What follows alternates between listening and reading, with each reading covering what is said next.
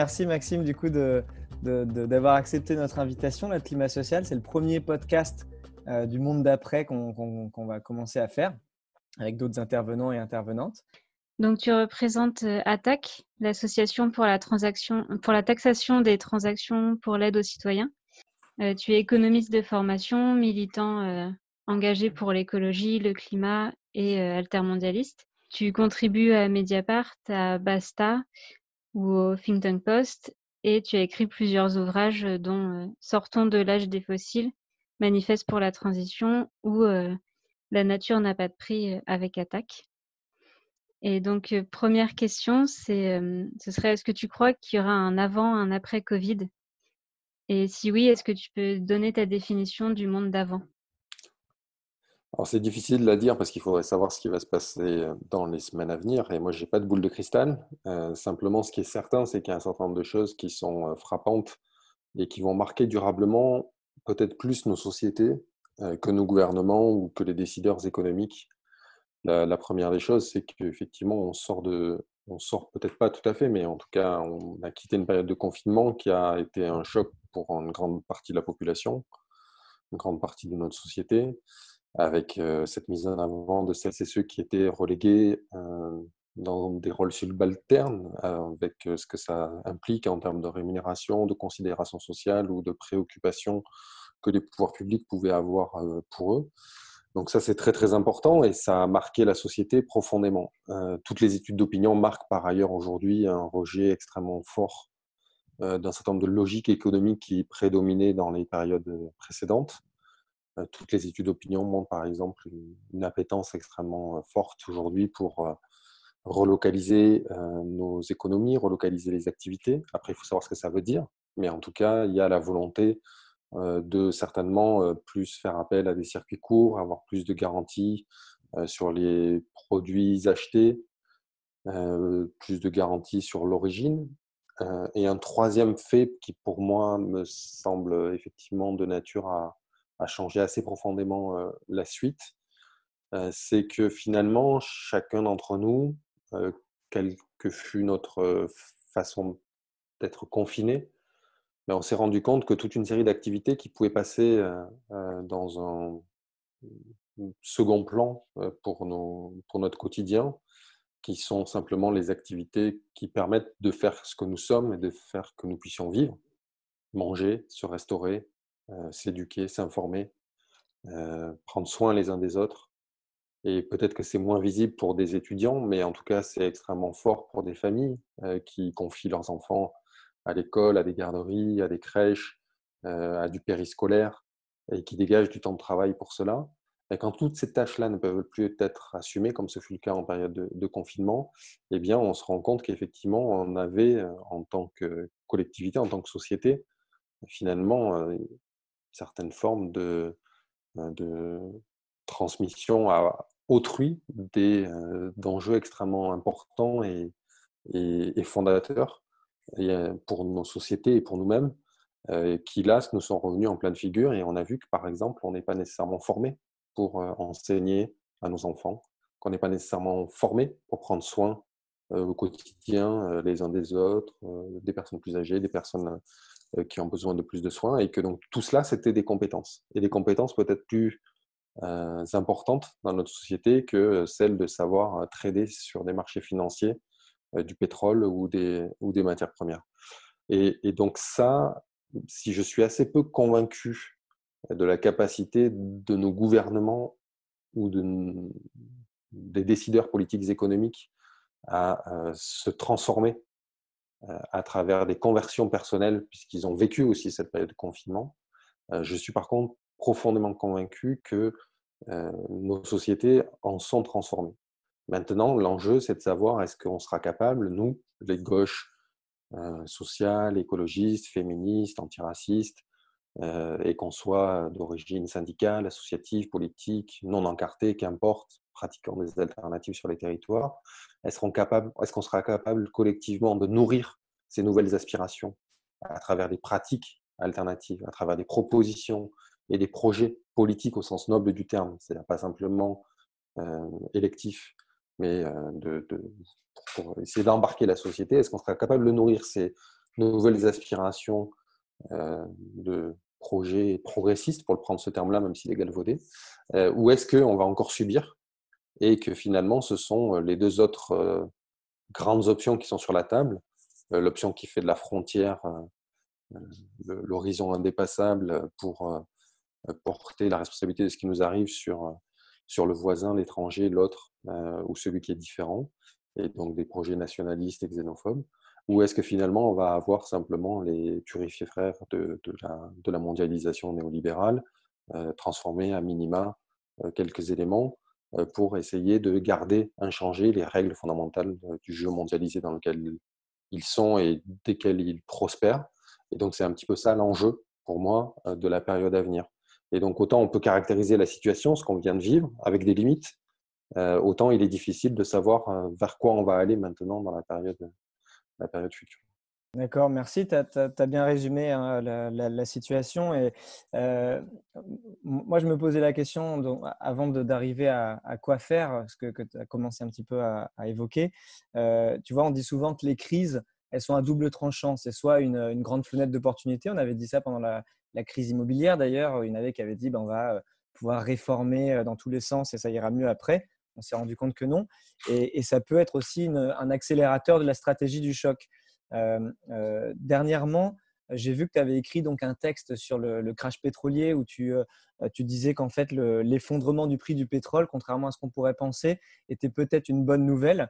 donc c'est un peu une double question que je veux te poser. C'est d'abord que tu expliques un petit peu ça parce que c'est vrai que ça paraît un peu surprenant. Et, ensuite que, tu nous dises si tu entrevoit justement d'autres bonnes nouvelles pour, dans, cette situation de crise Le propre d'une crise, c'est d'être indéterminé quant à sa sortie. Et donc, du coup, en fait, ce sont les forces les plus organisées euh, qui vont savoir utiliser euh, des moments et des basculements dans l'opinion, dans la situation économique, à leur profit ou en vue de, leur, de satisfaire leurs intérêts ou pour l'intérêt général. Et tout l'enjeu pour nous, c'est de savoir utiliser cela. Qu'est-ce qui a bougé dans la période euh, et qu'est-ce qui nous permet donc de travailler les contradictions du système tel qu'il existe pour essayer de faire basculer euh, d'un côté ou de l'autre euh, des, des, choses en matière sociale, écologique, environnementale, démocratique. Et de ce point de vue-là, effectivement, moi j'ai été un petit peu avec mon camarade Nicolas Eringer, avec qui on, a écrit le texte que tu évoqué. Alors là, si vous avez entendu, c'est le bruit d'un tracteur, je m'excuse. Euh, on a écrit un papier parce qu'on était un petit peu agacé euh, sur l'emballement médiatique euh, qu'il y a eu autour de l'effondrement du prix du baril du pétrole qu'on appelle WTI sur un marché extrêmement particulier qui est le marché américain.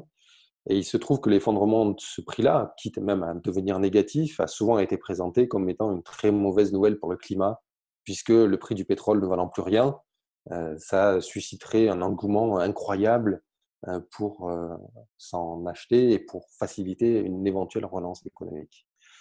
Alors, on a été un petit peu agacé à, deux titres. Le, premier, c'est euh, de ne pas avoir compris que cet effondrement sur un, marché est d'abord un effondrement sur un marché financier. Alors, c'est un petit peu complexe, je ne vais peut-être pas rentrer dans les détails, mais c'est en gros de considérer que finalement, il y avait à un moment donné un emballement à la baisse euh, pour euh, ce qu'on appelle un baril euh, à terme, c'est-à-dire que les agents économiques, financiers achètent des contrats pour dire je veux bien au mois de mai être livré de telle quantité de barils. Mais la majorité des gens qui achètent ces barils de papier ne sont en fait pas du tout des gens qui sont intéressés par récupérer le baril à la fin. Ils spéculent sur un marché financier et c'est comme ça que se fixe le prix mondial, les différents prix mondiaux du, du baril de pétrole. Et donc du coup, euh, à la fin, euh, au moment où ces contrats doivent être euh, finalement finalisés et que donc le baril de papier devient un baril réel, eh bien, il n'y avait plus d'acheteurs, il n'y avait plus que des vendeurs, pour faire vite. et il n'y avait plus d'acheteurs pour des considérations qui sont à la fois liées au monde réel. C'est vrai que les stocks ne cessaient d'augmenter, mais également principalement pour des enjeux et des arbitrages financiers. C'est que le prix s'effondrant, en fait, il n'y avait plus personne qui avait intérêt, qui avait intérêt à, à s'en préoccuper. Bon, et ça, voilà, c'est ce qu'on essaie d'expliquer dans le papier, c'est donc de, principalement de considérer qu'en fait, au cours des, années, euh, à travers ces marchés qui existent depuis 1983, on a en fait confié au marché financier la gestion finalement de notre politique énergétique. alors, pas totalement, parce qu'il y a aussi des pétro-monarchies ou des pétro-États qui sont aussi dépositaires de, leur choix d'exploitation et, de production de pétrole. Mais pour tout ce qui concerne le monde anglo-saxon, finalement, ce sont des marchés financiers qui, fixent les prix du pétrole et on leur a confié cette responsabilité de pouvoir gérer la situation. Et dans une situation de crise telle que celle que nous vivons, où finalement on s'est trouvé ponctuellement avec un trop-plein euh, très important de pétrole, ben, ces marchés financiers ne sont pas capables de gérer un trop-plein de pétrole. Euh, et ça fait le lien avec la deuxième chose qui nous a un petit peu agacé, c'est que ce trop-plein de pétrole, si on regarde euh, les enjeux climatiques, eh ben, on est confronté à un trop-plein de pétrole de façon structurelle et pas simplement conjoncturelle. Nous devrions laisser 80 à 90% de l'ensemble des énergies fossiles dans le sol aujourd'hui si on était un peu sérieux du point de vue de la lutte contre les dérèglements climatiques. Et donc, c'est la démonstration pour nous que si on est sérieux du point de vue climatique, leave the oil in the soil, laisser le pétrole dans le sol, eh bien, on ne peut pas laisser en même temps les marchés financiers gérer cela parce qu'ils ne sauront pas faire. Si on dit demain au marché financier, vous laissez 80% des réserves de pétrole dans le sol et vous ne les exploitez pas, c'est un crack financier auquel on va assister.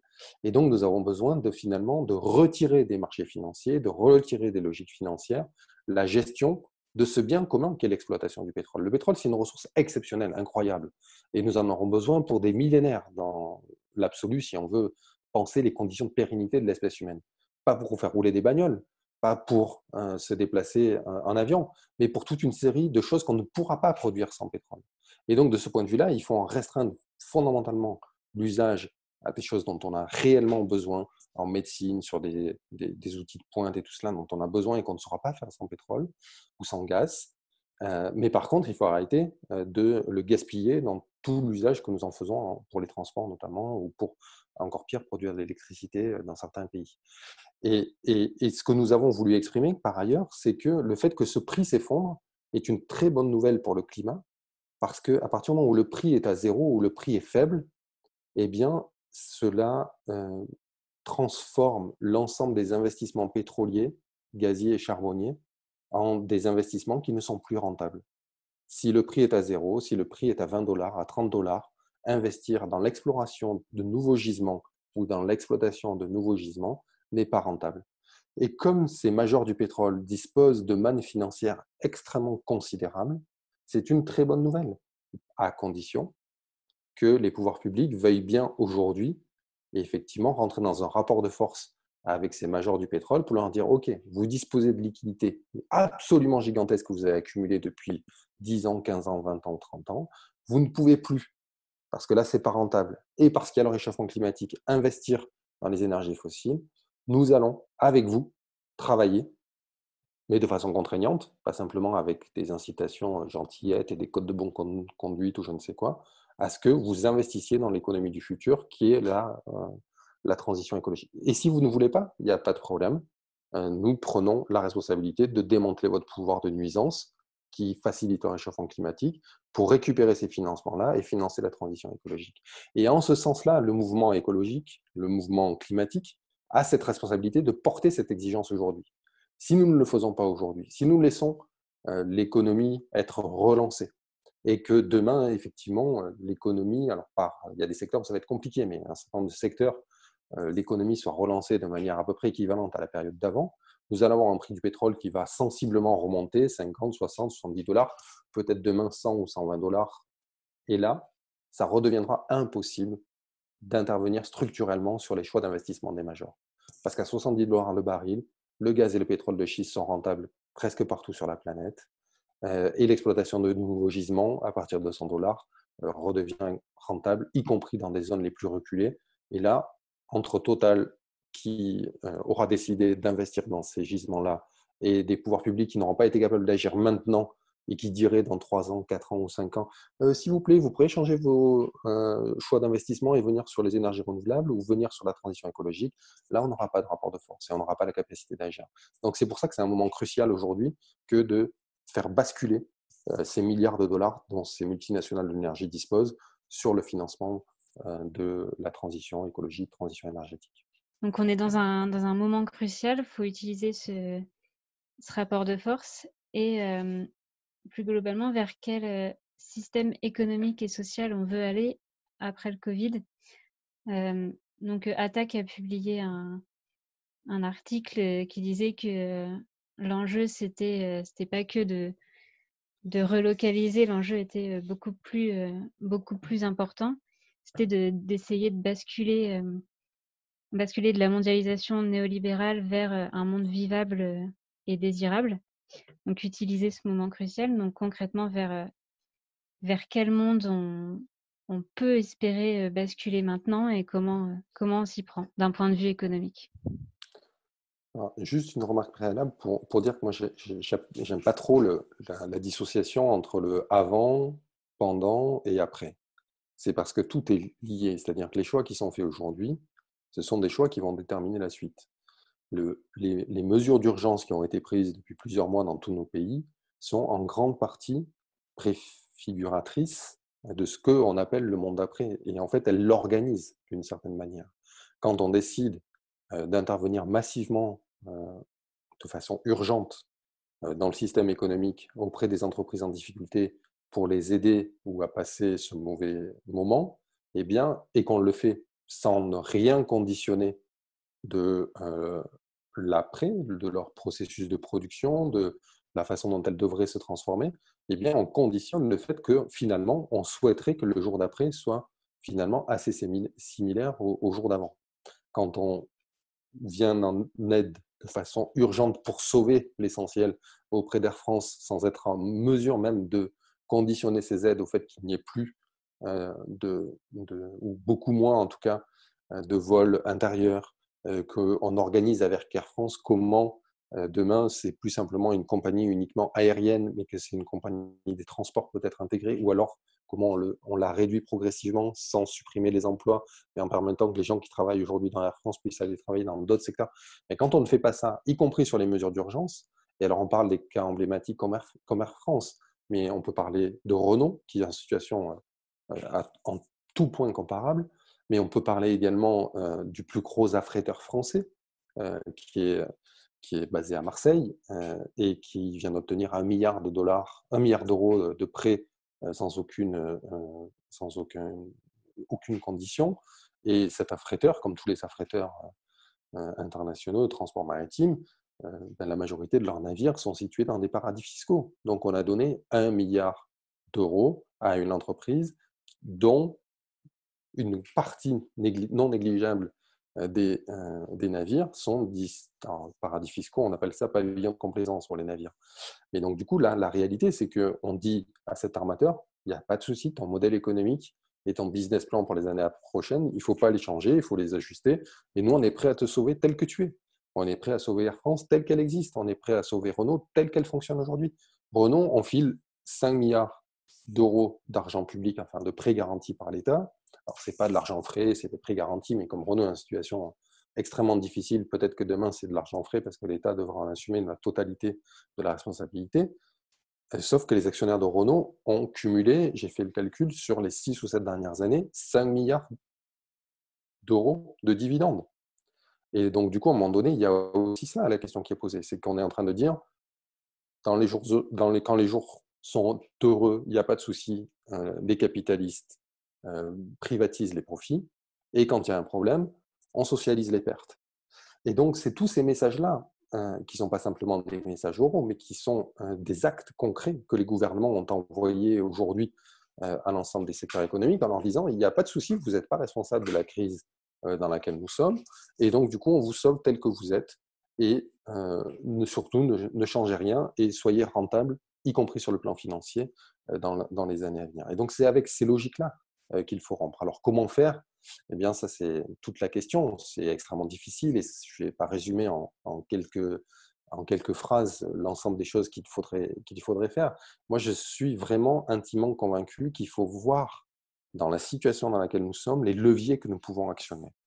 Et quels sont ces leviers que nous pouvons actionner au regard de ce que la population, l'opinion publique est prête à défendre dans l'espace public? Euh, c'est-à-dire qu'aujourd'hui, on pourrait venir avec des propositions complètement iconoclastes, mais qui euh, n'ont pas l'ombre du début, d'un commencement, de pouvoir être soutenues extrêmement largement. Et ces propositions, elles ont le droit de citer. Il faut qu'on les défende et qu'on les porte. Euh, et elles sont là peut-être pour germer et fructifier et que dans 5-10 ans, elles deviennent finalement majoritaires dans l'opinion publique. Nous, quand Attaque a été créé à la fin des années 90, au firmament de la mondialisation financière des années 90, le communisme disparaît, tout cela, c'est le néolibéralisme en, plein vent. Quand on crée Attaque et qu'on dit qu'on veut une taxation sur les transactions financières, tout le monde nous regarde, ils nous prennent pour des fous en disant mais c'est qui ces gens-là ils, veulent mettre à bas le capitalisme tel qu'il évolue aujourd'hui, c'est pas possible. Aujourd'hui, plus personne dans l'espace public peut venir sur une radio ou une télé et dire il ne faut pas taxer les transactions financières. En gros, ils sont tous pour ça. Dans les début des années 2000, quand Attaque est créé, euh, on n'est pas très nombreux à dire que la mondialisation du commerce et de l'investissement, ça pose problème. Et ça pose problème, et on l'a vu aujourd'hui avec la crise et la pandémie telle que nous la connaissons, ça attise et aggrave toutes les fragilités économiques et sociales, et euh, de certains points de vue, c'est euh, sans doute consubstantiel à, l'évolution de la pandémie et à l'incapacité des pouvoirs publics à y répondre à la hauteur des enjeux. Et pendant des années, on a bataillé euh, contre le fait qu'il fallait étendre cette mondialisation économique et financière. On se souvient tous, on a été plein en faire, des débats avec Pascal Lamy, euh, nous traitant de fous et, sur, tous les plateaux télé. Euh, aujourd'hui, Pascal Lamy, quand il vient sur une radio ou une télé, il n'est même pas capable de défendre sa mondialisation heureuse euh, des années 2000. Il ne peut plus dire ça devant l'opinion publique, parce que l'opinion a basculé. Et donc, du coup, nous avons des leviers pour agir. Cet enjeu de la relocalisation des activités sur lequel on pourra revenir si vous voulez, mais d'un certain point de vue, puisque l'État aujourd'hui met des milliards d'euros euh, dans l'économie, il crée de fait un levier pour agir qui est gigantesque. Qui est gigantesque. Quand vous sauvez Renault, quand vous sauvez Air France, quand vous sauvez toutes ces entreprises-là, et on peut descendre à un niveau de granularité bien plus important et pas simplement rester au mastodonte du CAC 40. Quand on va aider, y compris tout le secteur du bâtiment, quand on va aider, eh bien, à un moment donné, on a là la capacité incroyable de dire, OK, eh bien, on vous aide, mais avec vous, on va construire les conditions de possibilité de transformation de votre système économique, et y compris dans le bâtiment. Quand on paye du chômage partiel à Vinci, Bouygues et compagnie, on devrait pouvoir leur dire, eh bien, je vais donner des chiffres complètement aberrants et qui ne sont pas, je suis un spécialiste du bâtiment, euh, vous baissez de 10% par an l'usage du béton dans l'utilisation et dans la construction euh, dans le pays. Parce qu'on a des, euh, matériaux biosourcés beaucoup moins impactants que peuvent être le bois, la paille, la terre, qu'il faut utiliser et généraliser dans la production de bâtiments en France. Voilà, là, on a les, et, l'État a matière à utiliser et actionner ce levier-là. Et c'est, je pense, une des choses premières que nous devrions faire, y compris pour le mouvement climat, que de pouvoir voir quelles sont ces batailles-là que nous pouvons mener sur la base des politiques publiques qui sont menées aujourd'hui euh, en réponse de façon urgente ou pour un éventuel plan de relance euh, suite à cette pandémie. Merci, c'est vachement intéressant ce que tu dis parce que euh, ça, parle de cette fenêtre un petit peu qui s'ouvre et des leviers qu'on pourrait utiliser, qu'ils utilisent ou qu'ils n'utilisent pas. Et moi, ça me fait penser quand même que euh, au moment où la crise a éclaté, moi j'ai été très impressionné par le fait que, par exemple, Trump, avec un bouton, il arrêtait tous les vols aériens euh, qui arrivaient aux États-Unis.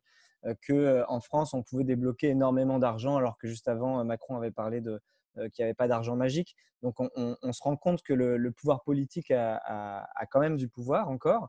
Euh, mais ce que, ce que j'ai l'impression que ça raconte, c'est que pendant le Covid, tout le monde s'est uni, le monde entier s'est uni parce que ça a touché euh, tous les pays. Je crois qu'il y a deux pays qui n'ont pas été touchés. Donc, planétairement, on a dit, OK, ça, c'est notre menace existentielle. Sauf que derrière cette menace existentielle, il y en a d'autres qui sont beaucoup plus dangereuses, et notamment le réchauffement climatique. pourquoi tu penses que quand le Covid arrive, euh, euh, on arrive à, réagir, même si ce n'est pas exactement comme nous, on, l'espérerait, qu'on n'actionne peut-être pas les bons leviers, etc. Mais en tout cas, qu'il y a une réponse massive des gouvernements, alors que face au changement climatique, euh, force est de constater qu'on ne se presse pas pour, pour agir avec autant de, radicalité et de force. effectivement, c'est assez inédit que des gouvernements partout sur la planète décident d'arrêter l'économie pour sauver des vies. Et, et c'est inédit, mais donc du coup, c'est aussi une leçon pour la suite, et une leçon pour l'après, ou une leçon pour le maintenant. C'est-à-dire qu'on ne pourra plus raconter à l'opinion publique euh, le fait qu'on ne peut rien faire en matière économique parce que c'est les marchés qui dictent l'ensemble des règles à suivre. On le voit, le pouvoir politique a une capacité d'intervention, de décision et d'organisation, y compris de ce qui a droit de continuer d'être produit et ce qui doit être arrêté, qui est assez, assez importante. Ensuite, le parallèle entre la pandémie et, la crise climatique a, de mon point de vue, un, grand nombre de limites. Et donc, du coup, il faut faire attention parce que je pense qu'il faut être lucide face à la situation et qu'il faut regarder les choses avec un peu de, discernement. C'est-à-dire qu'on ne peut pas plaquer la réalité de la pandémie, la façon dont elle s'exprime, la façon dont elle touche les populations, la façon dont elle est présente, la façon dont elle nous impacte avec la crise climatique. Par bien des aspects, ce sont des situations qui diffèrent. Et je peux trouver toute une série d'exemples. Moi, je l'ai écrit dans une petite tribune pour Politis. J'émène l'a raconter partout sur tous les médias. Et moi, je partage ça avec, François. C'est que la, crise climatique, par exemple, touche l'ensemble de la biosphère. La pandémie, fondamentalement, le reste de la biosphère, hormis les hommes, n'a pas vécu les conséquences de cette pandémie. Cette pandémie, elle est consubstantielle au fait que c'est les humains qui sont aujourd'hui touchés. Et des différences de ce type, on en a de, très, nombreuses. Et, donc, du coup, il faut à la fois retirer effectivement ce que nous a enseigné le fait que les gouvernements ont une capacité aujourd'hui à intervenir de manière extrêmement forte dans le secteur économique s'ils le désirent, mais qu'il est quand même extrêmement difficile de considérer qu'il faudrait simplement reproduire à l'identique ce qui a été fait hein, sur la pandémie sur euh, sur, euh, en matière de lutte contre le réchauffement climatique. Notamment parce que euh, si l'on dit ça, et je pense qu'il faut faire très très attention dans le mouvement climat de, ne pas le dire ainsi, il faut voir quand même que le confinement et les décisions qui ont été prises ont quand même été extrêmement dommageables pour une grande partie de la population. C'est-à-dire que ça a été vécu comme des, à juste titre, comme des limites extrêmement fortes de nos libertés, et comme une mise en situation sociale extrêmement grave pour une grande partie de la population, et notamment celles et ceux qui n'ont pas nécessairement droit de citer, droit d'intervenir, droit de faire des tribunes ou des, journaux, ou des journaux de confinement publiés dans le monde. Donc quand on voit l'aide alimentaire exploser, quand on voit le nombre de gens qui sont en situation difficile pour simplement faire bouffer leurs gamins et tout cela, ou pour payer leur loyer. Donc voilà, donc il faut faire attention à ne pas plaquer les, les situations. Euh, et après, ce, que, ce qui me paraît, moi, comme différence fondamentale, c'est que si on est un peu sérieux du point de vue de la crise climatique, eh bien, euh, finalement, c'est effectivement pas simplement un confinement pendant deux mois, puis après un traitement extrêmement localisé euh, des résurgences de la pandémie, tel qu'on va le faire dans cette période de déconfinement où chaque fois qu'un cluster va apparaître, on va essayer de contingenter, limiter la diffusion de la pandémie. Non, en matière de réchauffement climatique, on en est, pas, pas de cela dont il s'agit. dont il s'agit, c'est de transformer euh, fondamentalement notre rapport au monde, notre système économique, ses sous-bassements énergétiques, ses sous-bassements en matière de, ressources naturelles. Et donc, du coup, on n'est pas sur des mesures temporaires qui pourraient être acceptées en termes de restriction des libertés, mais sur des mesures structurelles et durables dans le temps. Et on est sur des choses qui ne vont pas nécessiter euh, d'être euh, euh, manié ou actionné uniquement localement quand le réchauffement climatique va frapper, mais d'être actionné de manière systématique partout pour tout transformer dans notre façon de construire notre société et nos économies. Et donc ça, c'est une différence fondamentale qui explique, à mon avis, le rapport distancié et différent qu'on peut avoir entre d'un côté la pandémie qui nous touche directement et à très court terme, avec euh, un réchauffement climatique qui nous touche effectivement toutes et tous directement, mais dont la majorité d'entre nous, du moins dans nos pays riches, euh, ne nous sentons pas directement euh, concernés et impactés. Tous avons conscience qu'effectivement, il y a des choses qui se passent qui sont problématiques, mais nous ne sommes pas directement impactés dans notre individuellement parlant, dans notre simplement façon d'être au monde, euh, par le réchauffement climatique. Il fait plus chaud l'été, c'est compliqué pour une partie de la population, ça a des impacts euh, extrêmement puissants, vivants pour ce qui me concerne dans une zone agricole, euh, sur la façon même dont les, voisins paysans peuvent organiser leur travail et, leur production, mais on n'est pas impacté de la même manière. Donc maintenant, comment Et donc du coup, je pense qu'il faut tout de suite arrêter de plaquer les deux réalités et plutôt essayer de regarder également face au réchauffement climatique, qu'est-ce qui a changé dans l'opinion publique aujourd'hui qui nous permet d'agir concrètement en matière de lutte contre les dérèglements climatiques. Et pour moi, là, le levier le plus, le plus important, c'est que l'opinion publique a basculé sur la question de la mondialisation économique et financière, et qu'elle a basculé sur le fait qu'aujourd'hui, une majorité veut effectivement relocaliser les activités, veut pouvoir consommer de meilleure qualité sur des biens locaux. Et donc, du coup, est-ce qu'on est capable, avec une partie supplémentaire de la population, d'à la fois bloquer les projets dont on ne veut pas, c'est-à-dire tous ces nouveaux accords de commerce qui ont été présentés et qui sont en cours de négociation, en cours de signature ou de validation, et je peux vous en faire une longue litanie. et est-ce qu'on est capable également d'agir concrètement pour recréer des filières d'activité qui soient à la fois productrices d'emplois, productrices de bien vivre, d'emplois non délocalisables dans les territoires et qui permettent d'incarner une alternative à cette mondialisation capitaliste dont il semblerait qu'une majorité de la population voudrait s'en éloigner progressivement. Et, et, en plus, on, on, voit aussi que, que le système, que le système d'ubérisation s'est renforcé pendant la crise, que le lobbying, que ce soit du MEDEF ou de l'équivalent du MEDEF au niveau européen, est extrêmement fort pour aller, pour aller contre la transition écologique et sociale, pour, pour renforcer ses intérêts, ses positions et surtout baisser l'ambition climatique, baisser, baisser les, enfin ne pas adopter les mesures d'économie circulaire, par exemple. Et donc en fait, sachant ça, qu'on est à la fois dans un moment où l'opinion est en train de est en train de bouger, mais que les voilà les, tenants du, du système se défendent et, pas qu'un peu. Comment on organise on organise cette lutte, cette cette action citoyenne? Voilà, quelles sont les forces qui peuvent voilà, qui ont ces, ces leviers? Est-ce que c'est voilà, les associations, les collectifs, les, gilets jaunes, les syndicats, les, les partis politiques. Euh, enfin voilà, concrètement, euh, comment on fait, sachant aussi qu'on est dans dans un système avec un face à un organe très très répressif, que ce soit euh, sous la forme de violence policière, avec ce qu'on a vu avec les, les gilets jaunes et, et, parfois le mouvement climat, et de, de surveillance généralisée aussi, avec par exemple la nouvelle cellule d'émetteurs euh, de la gendarmerie ou, euh, ou autre. Donc voilà, concrètement au niveau de la lutte, euh, comment on fait?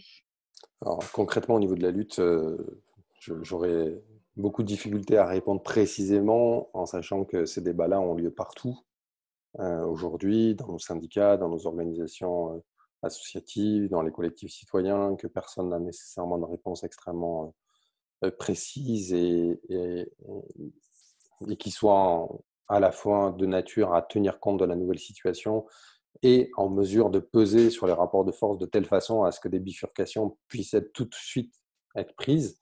Donc, je n'ai pas la prétention de répondre à, cette question. Euh, je voudrais juste revenir, mais je vais, apporter quelques éléments, mais juste revenir à un mot sur, euh, sur effectivement l'action des, des, lobbies. On a effectivement mis la main, que ce soit au niveau européen euh, ou au niveau français, sur ces fameuses lettres courriers, documents adressés à la Commission européenne, adressés au gouvernement français pour euh, retarder, euh, repousser à plus tard la mise en œuvre d'un certain nombre de mesures euh, écologiques, par ailleurs insuffisantes, mais qui étaient a priori pas, de l'intérêt d'un certain nombre de représentants de multinationales. Mais je ne sais pas si vous avez vu très rapidement, en tout cas en France, c'est peut-être à, nuancer quand on regarde d'autres pays, ben, les représentants du MEDEF ou les représentants des, PDG, enfin de, ces entreprises multinationales, des PDG, ont très vite à la fois effectivement publié ces lettres, publié ces messages qu'ils ont envoyés en sous-main sur des documents qui ne devaient pas être rendus publics, et en même temps publié des tribunes publiques. Euh, il y en a une dans le monde avec Pascal Canfin. Après, ils en ont fait une tout seul, euh, le MEDEF et l'AFEP, qui est l'association des entreprises du CAC 40, pour faire vite, en France. Euh, pour dire non, non, mais en fait, on est pour une relance verte. Ben non, mais en fait, vous inquiétez pas, l'écologie, c'est aussi notre priorité. Et ça, ça illustre deux choses. Euh, ça illustre le fait que, euh, on le voit, euh, dans l'espace public, il est quand même aujourd'hui un petit peu compliqué d'apparaître comme celles et ceux qui veulent empêcher la lutte contre le réchauffement climatique, qui veulent empêcher la transition écologique, qui veulent empêcher la relance verte. Qui... et ça, c'est plutôt un acquis et un point positif pour le mouvement climat. on a souvent une difficulté à reconnaître le fait qu'on fait bouger des lignes. On est toujours plutôt dans, les mouvements militants des internels insatisfaits euh, qui ont du mal à reconnaître le fait que quand on s'est mobilisé, ça a eu des impacts. Mais ça, c'est quand même le fruit des mobilisations que nous menons avec autant de difficultés que possible depuis des années euh, pour le climat, pour la justice sociale, pour un certain nombre de sujets. Et aujourd'hui, on le voit, tout cela a quand même porté ses fruits. Et ça a porté ses fruits au point qu'effectivement, on a une majorité de la population qui, à la fois en regardant ce qui se passe par la fenêtre, il n'y a plus d'avions qui passent dans le ciel, mais notre société ne s'est pas pour autant effondrée à ce stade. Bah, ça pose des questions pour la France et les employés d'Air France et des aéroports, y compris dans, en Seine-Saint-Denis ou dans le nord de la région parisienne, celles et ceux qui vivent de Roissy, Charles de Gaulle, 30 aéroports français, sont en situation difficile parce qu'ils ne savent pas quand est-ce qu'ils reprendront le boulot, comment et tout cela. Donc, je ne suis pas en train de dire que euh, c'est formidable ce qu'on vit. Mais simplement, il y a quand même, les gens se rendent compte que eh bien, on peut arrêter un certain nombre d'activités économiques euh, sans que ce soit directement et immédiatement l'apocalypse totale. et par ailleurs, ils se rendent compte que finalement, peut-être que si on mettait effectivement plus de priorité sur des activités qui nous protègent et qui nous font vivre euh, décemment et dont on a besoin, avec un moindre impact sur la planète, moins d'impact sur l'environnement, eh c'est peut-être à privilégier au regard des activités les plus nocives. Et, ça, on y a toutes et tous contribué en nous mobilisant, en produisant euh, de l'expertise sur ces sujets, euh, en bataillant ces deux dernières années, en faisant des liens entre les questions de justice sociale et de justice écologique. Tout cela pèse dans l'opinion publique, tout cela pèse dans la construction de rapports de force. Alors, ce n'est pas visible immédiatement. On n'a pas l'impression, on n'a pas le jour J, où on a obtenu une grande victoire euh, qui nous permet de dire Ah, ça y est, là, on a obtenu un, basculement. Mais en fait, ce basculement, il s'accélère à travers la crise dans laquelle on est en train de vivre. Et donc, du coup, simplement, c'est pour dire que euh, on peut tout voir en noir, et la situation euh, peut quand même y contribuer très largement, mais aussi on peut noter ce qu'on a réussi à faire basculer dans, dans l'opinion. Et maintenant, toute la question, c'est de savoir comment s'appuyer là-dessus pour, pour aller plus loin. Et alors, je n'ai pas la réponse sur le comment faire euh, au quotidien, euh, comment on organise des luttes dans une période où on est confiné, où il faudrait rester confiné une grande partie du temps, euh, où il faut essayer de peut-être voir le moins de monde, en tout cas, peut-être pas sur des rassemblements très importants, en tout cas, c'est les consignes des pouvoirs publics aujourd'hui. Et je pense que je ne suis pas de ceux qui les remettent en cause n'ayant pas les compétences scientifiques pour discuter de ces recommandations-là même si on peut discuter bien entendu de la façon euh, policière euh, et d'organisation et de surveillance euh, telle que c'est mise en place en France. Mais donc du coup, la question de quels sont nos modes d'action dans la période pour essayer de peser sur les choix qui vont être effectués, sur la construction de mobilisation et tout cela, eh bien peut-être qu'on peut réinventer des formats tels que la chaîne humaine, peut-être qu'on peut réinventer, j'en sais rien, je, je pense à voix haute, euh, des caravanes euh, qui se promènent euh, dans, dans les quartiers. Et on n'est pas obligé d'utiliser des bagnoles peut-être, mais d'autres formes peut-être diverses et joyeuses avec des chars, j'en sais rien, mais qui ne nécessitent pas qu'on soit des milliers au mètre carré, mais qui permettent de faire passer des messages. je pense qu'on a, y, compris la population, a été extrêmement inventive dans sa capacité à vivre et à, et à, supporter le confinement. Et pas que la population. Moi, je le vois autour de moi, les paysans qui travaillent en circuit court, euh, qui essayent de produire hein, de la qualité et qui essayent d'alimenter les, marchés locaux, les populations locales, à un moment donné, on leur a dit on ferme euh, tous les marchés. Et, et ben non, eux, ils ont inventé des choses. Alors après, ils l'ont inventé avec plein de contradictions. Et aujourd'hui, ils font tous des drives. Et ils le font à plusieurs. Et du coup, euh, effectivement, les mecs qui viennent acheter, ils viennent avec leur bagnole. Donc ça, c'est les contradictions du moment. Mais ils, ils, viennent et ils, se fournissent directement près de 4, 5, 6, 7, 8, 10 producteurs euh, au même moment. Donc cette inventivité, cette capacité à se saisir de la situation pour essayer de la transformer euh, de notre côté, eh bien, on, doit pouvoir la faire vivre. Alors là, j'ai parlé moi de ce que j'observe dans mon milieu rural, mais toutes les initiatives euh, qui ont été prises dans les milieux urbains euh, pour euh, mettre des banderoles aux fenêtres, pour faire passer des messages, pour organiser des initiatives de solidarité dans les quartiers, y compris dans les quartiers populaires. Enfin, à Marseille, on a les, gens du quartier nord de Marseille, ils ont réquisitionné un McDo pour fournir des milliers et des milliers de repas quotidiennement à toutes les populations qui en ont besoin. Bon, mais des choses de ce type-là, on peut les réinventer, les développer. Alors nécessairement, ben, ce n'est pas demain qu'on va organiser une montée nationale à Paris. Parce que ça, ça va être un petit peu compliqué, que ce soit pour une manif syndicale, une manif politique ou une manif associative, ou les trois en même temps. Par contre, euh, développer des activités qui allient la solidarité, l'écologie, le social, la démocratie euh, dans les territoires, dans les quartiers et tout cela, ça, on est capable de le faire aujourd'hui et on est capable de les généraliser. Alors vous allez me dire, oui, mais les alternatives concrètes n'ont jamais changé le monde. Ben, oui et non. D'une certaine manière, effectivement, à développer et multiplier ces alternatives concrètes dans les territoires, dans nos quartiers, eh bien, on a du mal à tout de suite impacter euh, le pouvoir central. Et par exemple, moi, c'est ce que. Euh, je, vais prendre deux exemples, si vous me permettez, là-dessus, sur cette question de l'articulation du local et du national. J'ai eu la chance en, 2010 de passer un, temps certain aux États-Unis. Euh, et notamment, euh, donc on est juste après la crise de 2009, et j'ai passé quasiment un mois à, Détroit, donc au, cœur du capitalisme traditionnel américain, la, ville de General Motors, euh, de Ford et tout cela, la ville qui produit de la bagnole. Et Détroit, à ce moment-là, c'est une ville fantôme. il y a des, dizaines de milliers de gens qui ont quitté le centre-ville, tout le monde se pose la question de comment cette ville va survivre. Et il y a tout plein de gens qui inventent des choses au niveau euh, de leur territoire et notamment ils font beaucoup d'agriculture urbaine. Et quand je questionne tous ces gens-là, quand on les questionne sur OK, vous faites de l'agriculture urbaine dans votre quartier, mais en même temps, comment vous challengez le pouvoir de votre État euh, ou comment vous challengez la Maison Blanche? Tous répondent mais non, on ne sait pas faire ça aujourd'hui, n'y arrive pas. Et, l'enjeu, c'est d'abord peut-être de nous sauver nous-mêmes ou d'essayer d'inventer des choses au niveau territorial.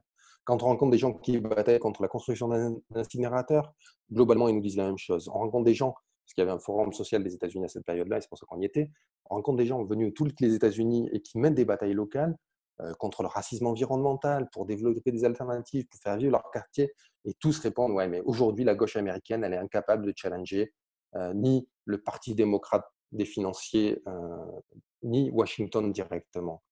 Moins de dix ans après, puisque même c'était dès 2015, Bernie Sanders a réussi d'une certaine manière à incarner cette gauche américaine dans sa pluralité syndicale, associative, politique, et à faire revivre une espérance nationale, fédérale, euh, pour parler des États-Unis, qui challenge le pouvoir central.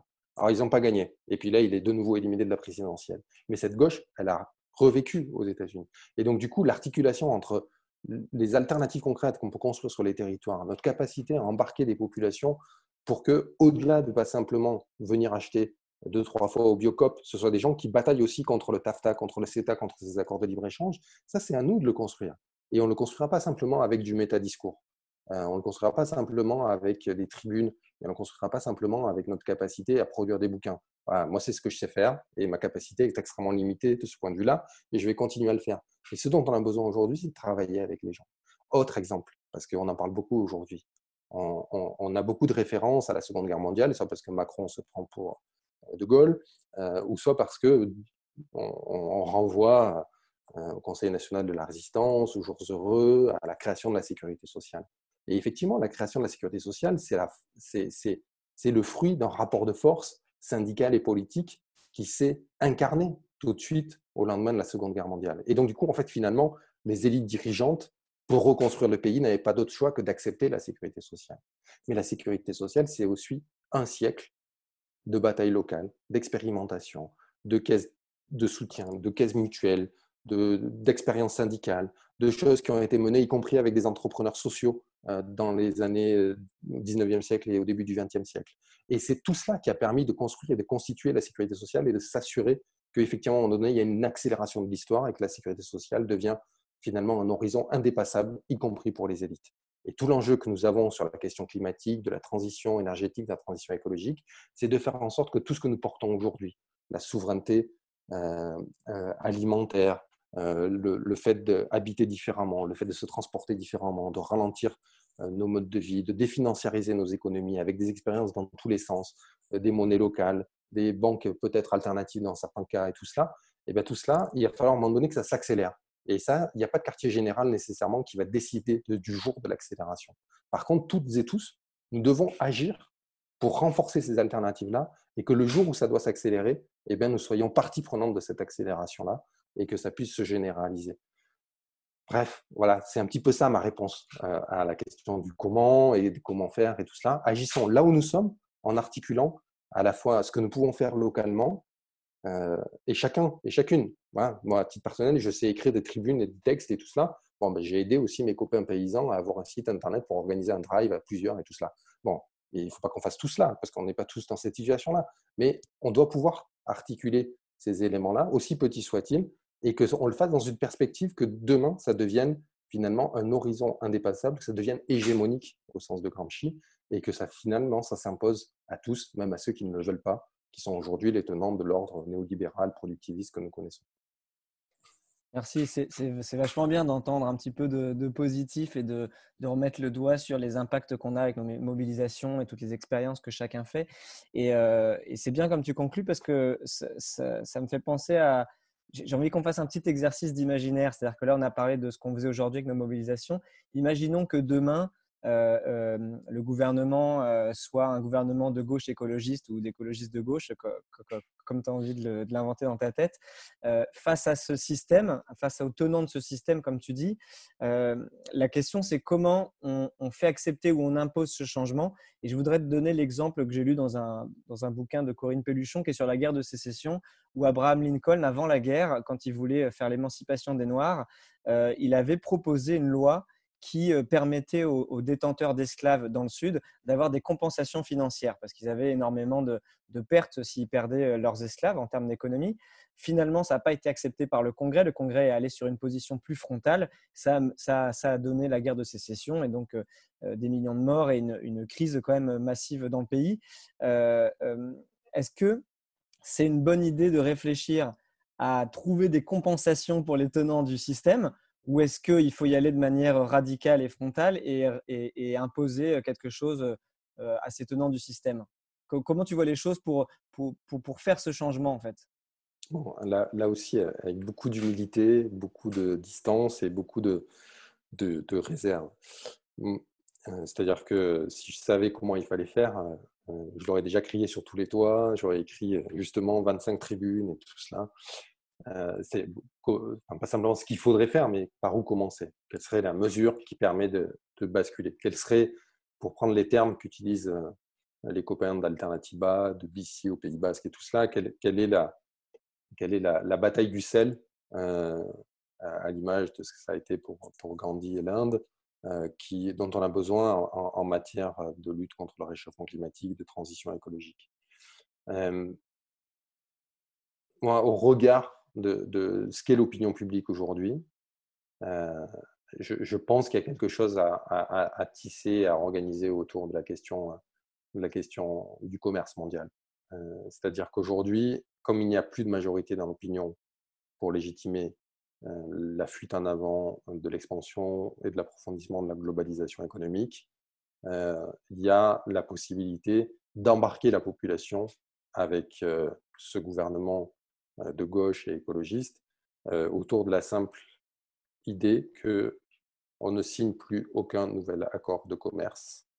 Tous les accords en cours de négociation sont dénoncés, c'est-à-dire qu'on ne les ratifie pas, et euh, qu'on réclame euh, la réouverture ou la renégociation de tous les accords passés, y compris les accords de l'OMC. Et cela en le couplant avec toute une série de mesures que j'ai du mal à, détailler là en deux secondes, euh, mais qui vise justement à favoriser euh, le soutien aux filières euh, économiques et aux activités dont on veut organiser la relocalisation.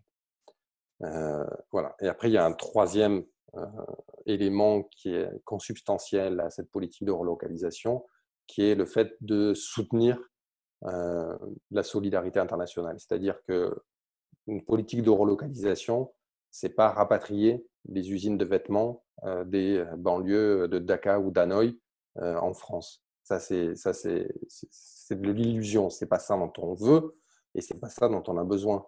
On ne veut pas produire du vêtement à bas coût dans des conditions sociales et environnementales détestables en France, parce qu'il faudrait que ce soit mieux en France que dans les pays d'Asie du Sud-Est. Non, ce qu'on veut, c'est repenser l'habillement. Ben, pour cela, donc, du coup, il faut reconstruire des filières territorialisées dans nos pays qui permettent euh, de faire cela.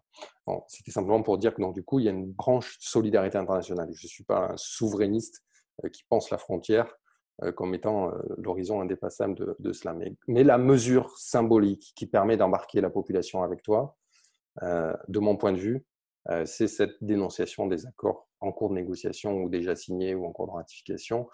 voilà. Et, de cette façon-là, en fait, tu crées un rapport de force à la fois avec Bruxelles, avec l'OMC euh, éventuellement avec, euh, avec Trump et tout cela. Bon, ça pose tout plein de questions compliquées hein, dans la période actuelle.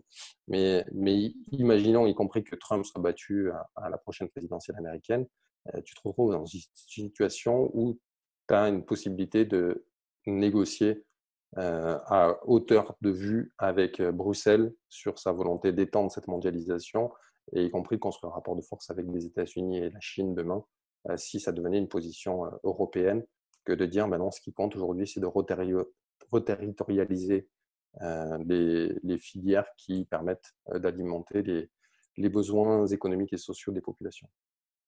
Bah, ça répond à, notre dernière question qui était, euh, quelle, serait la première mesure d'un gouvernement écolo? Donc, donc on aurait trois premières mesures de plus signer d'accords de libre-échange, reterritorialiser les, filières tout en étant dans la solidarité internationale. Et donc, euh, on peut prendre les, maintenant les, questions, si ça te va, si tu as encore euh, un petit peu de temps. Donc, les questions euh, qui sont tombées pendant, pendant notre discussion. Et on en a une notamment qui, qui est en tant qu'économiste, quel, quel garde-fou pourrait concrètement être être utilisé pour que les, pour que les entreprises euh, fournissent des garanties pour aller euh, dans le, dans le sens de la transition écologique. Donc, comment on fait pour obliger ces entreprises? Bah, Justement, en ne pensant pas exclusivement du point de vue de l'économiste. Euh, et, donc, du coup, alors il y, a, plusieurs façons. Il y a une façon soft, c'est en gros ce que vient de faire le gouvernement, qui a été de dire à Air France bon, ben, parce que bon, les ONG, elles, crient un peu trop fort. Donc, du coup, on vous demande quand même euh, euh, de prendre des initiatives. Et donc, du coup, voilà. Mais il n'y a rien de contraignant. Vous nous rendrez un rapport à la fin de l'année. Euh, et puis, toutes les années, vous nous direz comment vous avez utilisé les aides publiques. Et voilà, et on fera une évaluation à la fin. Alors, ça, c'est une, version extrêmement. qui n'apporte aucune garantie. C'est-à-dire qu'on n'en sait rien. et après, il faut faire confiance au conseil d'administration d'Air France et à, son, à leur décision du point de vue de la rentabilité financière qu'ils vont prendre. De, voilà. bon, ça, de mon point de vue, ça n'a pas marché. Maintenant, le gouvernement dit, dit le contraire. une autre façon d'opérer, c'est de considérer qu'il y a des objectifs mesurables qui sont assignés, discutés démocratiquement et qui sont pas simplement de l'ordre du flou, mais qui sont compréhensibles par tout un chacun. Et effectivement, on verra à la fin, c'est-à-dire il y a combien d'avions qui décollent chaque jour en France pour des liaisons nationales. et combien, on, comment on organise la décroissance programmée et anticipée de l'aviation dans le pays. Et donc pas simplement sur Air France, mais donc c'est-à-dire que on fixe des objectifs pour que Aujourd'hui, on a un stock d'avions et de passagers dans le pays euh, annuellement avant la crise. Et comment, en 2030, ben, on a réduit cela de X% au regard des objectifs euh, climatiques et au regard des objectifs euh, qu'on peut s'être fixés en termes de développement durable, si on peut reprendre ce terme-là, discutable, mais en tout cas qui est le terme validé et utilisé au niveau de l'ONU. Alors ça, c'est euh, en gros, c'est une version qui consiste à faire euh, ce qu'on appelle du, du, control and command. On, fixe des objectifs, on contrôle et on sanctionne. Euh, clairement, toutes les entreprises, le monde économique, ça fait 30 ans qu'ils bataillent contre cette logique-là. depuis les années 90, ils ont toujours bataillé à l'ONU, au niveau de l'Union européenne, au niveau, pour sortir de cette logique-là, qui est une logique qui a été développée dans les années 60-70, qui a été combattue aux États-Unis dans les années 80 et à l'échelle mondiale et dans nos pays à partir des années 90, pour laisser place à ces fameux engagements volontaires non contraignants, ces règles de bonne conduite, ces chartes et tout cela, et dans lequel qui est le régime finalement des relations entre les pouvoirs publics et le monde économique dans lequel nous sommes aujourd'hui. Et enfin, il y a une troisième façon qui est de considérer que ben, la régulation a également toutes ses limites et qu'à partir du moment où l'État, les pouvoirs publics mettent des milliards d'euros dans la balance, eh bien, à un moment donné, on prend le contrôle. on prend le contrôle et, là, il faut réinventer quelque chose. C'est-à-dire, on ne reprend pas le contrôle simplement comme on l'a fait avec les nationalisations de 45 ou 81. Il faut en tirer les leçons également, parce que l'enjeu, ce n'est pas simplement d'avoir une réorganisation des intérêts et des décisions qui sont prises au regard de l'intérêt du travail et du capital et comment on trouve des arrangements qui conviennent entre les deux, mais il faut intégrer des enjeux démocratiques, il faut intégrer des enjeux écologiques. Et donc, du coup, peut-être que demain, ça veut dire prendre le contrôle d'Air France, ça veut peut-être dire qu'au conseil d'administration d'Air France, il y a aussi des représentants d'ONG, il y a éventuellement des représentants de, de l'atmosphère, des représentants, je ne sais pas, des choses à inventer de ce type-là qui permettent de transformer profondément les entreprises qu'on aide fondamentalement et qu'on transforme. Et, donc là, on, ça suppose d'inventer, ça suppose d'hybrider euh, les processus qui ont déjà été expérimentés et de tirer les leçons des expériences passées et de leurs limites, que ce soit du point de vue euh, de la réglementation, du, ce que j'appelle le command and control, euh, ou que ce soit du point de vue des nationalisations. Et là, on a trois types d'interventions, de celle du gouvernement à celle d'une socialisation des moyens de production, réinventés dans un cadre qui doit être démocratisé et intégré dans une prise en compte des grands enjeux écologiques. Donc, ça suppose de penser ce que ça peut être. alors voilà, les gens qui pensent que l'État est l'alpha et l'oméga de l'ensemble des politiques publiques parlent de planification. Et c'est quoi une planification verte, écolo et sociale d'une décroissance progressive du secteur de l'aviation pour tenir compte des enjeux climatiques tout en garantissant des emplois aux populations, aux personnes qui sont aujourd'hui salariées de la France. Et là, on a effectivement à travailler et à inventer, mais c'est aussi en faisant qu'on inventera ces choses-là. Et il ne faut pas, quand, quand on crée, au lendemain de la Seconde Guerre mondiale, quand on, quand on crée finalement ce qui va devenir la planification indicatrice en France euh, et euh, l'État-providence et les outils de planification et d'intervention économique de l'État, eh bien, on n'a pas euh, les réponses à toutes les questions. La construction de l'appareil statistique en France, eh bien, il s'est fait progressivement. Et donc, du coup, on a là aussi effectivement à inventer en marchant autour de principes, par contre, qui sont clés. C'est-à-dire qu'on ne veut pas les nationalisations de 45 et de 81. On veut des choses qui soient adaptées au monde qui est le nôtre aujourd'hui qui nécessite une démocratisation approfondie de la prise de décision et une prise en compte non négociable euh, des enjeux euh, climatiques et des limites planétaires. Super. Je vais faire un résumé de deux questions qui, je pense, sont un petit peu semblables. la première, c'est, là, toi, toi-même, tu as évoqué tout à l'heure qu'il y avait un changement d'opinion publique et que, du coup, l'opinion publique était quand même massivement maintenant contre cette mondialisation. maintenant, il y, a, la question de comment cette conscience perdure déjà et comment on embarque pour un, futur souhaitable, c'est-à-dire qu'on peut être contre ce qui se passe, mais on est quand même tous un peu piégés par le système actuel. Et ça, ça rejoint un petit peu ce que dit euh, notre camarade André. Il pose une autre question par rapport euh, à la précarité, c'est-à-dire qu'on ne peut pas tous démissionner d'un coup. Donc pour l'instant, les, grosses entreprises tiennent un peu les, les, salariés précaires et les entreprises qui sont euh, euh, qui, font de l'écocide notamment, parce qu'en fait, c'est des grosses multinationales, ça fait de l'emploi. Donc, on, est toujours dans cette espèce de, euh, de, difficulté entre son salaire et sa vie et euh, le, futur souhaitable qu'on aimerait avoir. Donc, est-ce comment tu penses qu'on peut embarquer une majorité sur un, sur un, sur un projet souhaitable derrière, c'est-à-dire qui aille au-delà de bon ben on sait que la mondialisation c'est pas bien et que les multinationales c'est pas bien quoi. Mais comment on, fait le pas supplémentaire? Non mais tout à fait, c'est un enjeu majeur. D'autant plus qu'il y a un certain nombre de pièges sur cette route-là. C'est-à-dire qu'on n'est pas les seuls aujourd'hui à tirer les leçons euh, de, des difficultés, fragilités, vulnérabilités de la mondialisation. Il y a deux scénarios alternatifs sur la table et potentiellement, on n'est pas nécessairement ceux qui avons le scénario le mieux à même d'emporter la donne. On le voit aujourd'hui, tous ceux qui veulent rabattre cette crise de la mondialisation sur la frontière sans rien changer à l'intérieur de la frontière et en faisant porter la responsabilité sur l'autre, le voisin, l'italien, l'espagnol ou le chinois dans une logique nationaliste xénophobe, sont d'une certaine manière avec plus de vent dans les voiles que celles et ceux qui portent l'exigence d'une relocalisation écologique et solidaire à visée altermondialiste ou de solidarité internationale.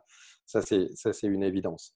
Donc, du coup, effectivement, il faut nourrir, nourrir ces aspirations-là avec un certain nombre de propositions, un certain nombre de batailles clés sur un certain nombre de sujets euh, qui peuvent aller euh, de, de, batailles limitées à des batailles plus générales. Euh, et la troisième option, juste pour le rappeler, c'est quand même qu'aujourd'hui, à la fois la Commission européenne, Emmanuel Macron, les tenants de l'ordre néolibéral sont en train de dire, OK, OK, on a un peu compris, donc du coup, on veut relocaliser et avoir une forme d'autonomie stratégique sur un certain nombre de secteurs. Donc, on va consentir sur les médicaments, peut-être un peu sur l'agricole, peut-être un peu sur voilà, à essayer de relocaliser. Et comme ça, on aura donné l'impression qu'on avait répondu. Hein. Donc, on a ces trois scénarios sur la table. Et comment on mène bataille? Ben, On mène bataille, par exemple, sur des choses qui peuvent être et devenir emblématiques. Euh, peut-être avez-vous entendu parler de l'entreprise qui produisait du masque, des masques euh, en Bretagne et, et, qui a été abandonnée par ses par ses euh, propriétaires euh, il y a deux ans sans qu'il y ait de réaction des pouvoirs publics à plein de thèmes. Euh, et aujourd'hui, en gros, il y a deux scénarios de reprise de cette entreprise-là. Il y a un scénario qui est porté par les salariés et par des collectivités et finalement parce que pourraient être les représentants d'une future entreprise coopérative intégrant les diverses parties prenantes, qu'elles soient associatives, syndicales, salariées, collectivités territoriales. Donc un projet intéressant qui donne à voir ce que pourrait être une autre économie au service de l'intérêt général. Et après, il y a un investisseur qui est arrivé et qui est, en train de dire là, mais il n'y a pas de problème, moi je la reprends avec les aides d'État que je vais obtenir parce que je vais recréer et relocaliser une activité. Eh bien, je reproduis du masque pour les années à venir. En plus, il y a de la demande en France, c'est formidable. Bon, ben là, on a une bataille. Et on a une bataille, grosso modo, entre les trois scénarios. On a une bataille entre un scénario progressiste euh, de nature euh, sociale, écologique, euh, où finalement, ce sont ceux qui vont travailler, qui vont avoir la capacité d'orienter la production et de déterminer comment ils s'organisaient tout cela. Un scénario néolibéral qui dit, euh, avec un capitaliste qui dit, il n'y a pas de problème, je viens avec mes milliards ou mes millions, euh, je prends le fric de l'État et surtout ne me demandez rien, moi je produis et il n'y a pas de souci, ce sera fait. Euh, et, et le scénario de, je ne sais pas ce que dit le Front National sur cette question-là, mais en gros qui est de dire, il n'y a pas de problème, tant que ça se passe à l'intérieur de la frontière, nous, on prend n'importe quel type d'entreprise. Mais non, là, on a les trois, voilà. Ben là, on a une bataille concrète à mener, toutes et tous, ensemble. Et d'ailleurs, ils veulent créer un collectif national pour faire cette bataille une bataille emblématique. Donc, on a une bataille limitée, euh, parce que ce n'est pas ça qui va transformer l'économie et le capitalisme français. Mais c'est une bataille emblématique parce qu'elle peut à la fois euh, connecter euh, nos différents sujets et voir comment ça s'exprime au niveau français. Et sur la relocalisation, bien, par exemple, on, a aujourd'hui des batailles là aussi, on va dire, plus, plus, plus générales que simplement cette usine-là peut-être à, mener. Je réfléchis là aussi à voix haute, mais ça peut être sur la question du médicament. ça peut être, enfin, Sanofi, là, ça a marqué les esprits de l'ensemble de la population. et, on a, pareil, au moins deux scénarios sur la table on a le scénario Emmanuel Macron qui convoque les patrons de Sanofi cette semaine pour leur dire euh, attention, hein, vous n'êtes pas très gentil d'avoir dit que vous alliez préférer le marché américain. Euh, je préférais que vous euh, fournissiez aussi le marché français tout cela. Bon, les autres, ils vont dire il n'y a pas de souci, vous inquiétez pas, on s'est mal compris. et puis, comme il nous a confirmé qu'on aurait toujours notre crédit pour recherche et tout cela, on fournira aussi le marché français. Bon. Et il y a un scénario alternatif qui est de dire qu'à un moment donné, effectivement, il faut que le médicament, ça redevienne l'objet d'un service public, y compris dans sa production et dans la, version production et dans la version recherche. Et pour cela, on a toute une série d'outils. Je ne vais pas les détailler là parce que je vais encore trop long par rapport à la question, mais on a toute une série d'outils qui vont de la réglementation à la nationalisation, socialisation de Sanofi et des autres labos de recherche. J'écris un petit papier sur, sur Mediapart si ça vous intéresse, sur mon blog Mediapart là-dessus, et qui permettent, y compris dans une perspective de solidarité internationale, de refaire du médicament ou du vaccin, et enfin en tout cas des biens médicaux, quelque chose qui soit de l'ordre de l'intérêt général et géré collectivement, y compris avec une solidarité internationale possible. C'est-à-dire que l'idée, ce n'est pas simplement d'avoir un champion public de la fabrication du médicament en France, qui, de la même manière, s'en mettrait plein les poches pour faire je ne sais quoi, mais produire du médicament sous forme générique en France qui soit mis à disposition de l'ensemble de la population mondiale, et notamment de tous ces pays pour qui relocaliser une industrie du médicament n'est pas possible. Ça, je peux vous le garantir aujourd'hui. Il y a toute une série de pays, et sans doute la majorité de pays dans le monde, qui ne pourront pas avoir leur usine de production de vaccins. Ça, c'est des choses qui sont effectivement aujourd'hui, dans l'état actuel, qui sont limitées à un certain nombre de pays. Ben, la façon de gérer cela, c'est de mettre sur la table des génériques qui soient demain à disposition, y compris du paysan ou les autos, pour faire face au Covid-19 si éventuellement ça arrive chez lui. Donc on a là à la fois des batailles sur des petites choses et des batailles sur des secteurs. Je pense que le secteur agricole peut en être également, qui doivent nous permettre d'articuler, et y compris de le faire toujours avec les gens qui sont salariés de ces organisations ou de ces secteurs-là. Bah, merci. Du coup, on a beaucoup de batailles à continuer à avoir tous ensemble. on arrive à la fin de notre conversation. Là, ça fait, ça fait une petite heure qu'on est, qu'on est ensemble. Merci beaucoup, Maxime, d'avoir pris ce temps pour, pour nous, pour discuter un petit peu de, des pistes de réflexion à avoir. Puis toutes les batailles à mener, ce seront celles qu'il faut inventer. Il ne faut pas simplement écouter les gens qui pensent avoir des idées, mais inventer nos batailles et les hybrider avec de nouvelles façons de faire. Et ça, c'est votre génération qui le fera. C'est ce qu'on va essayer de faire. Merci beaucoup, Maxime. à bientôt.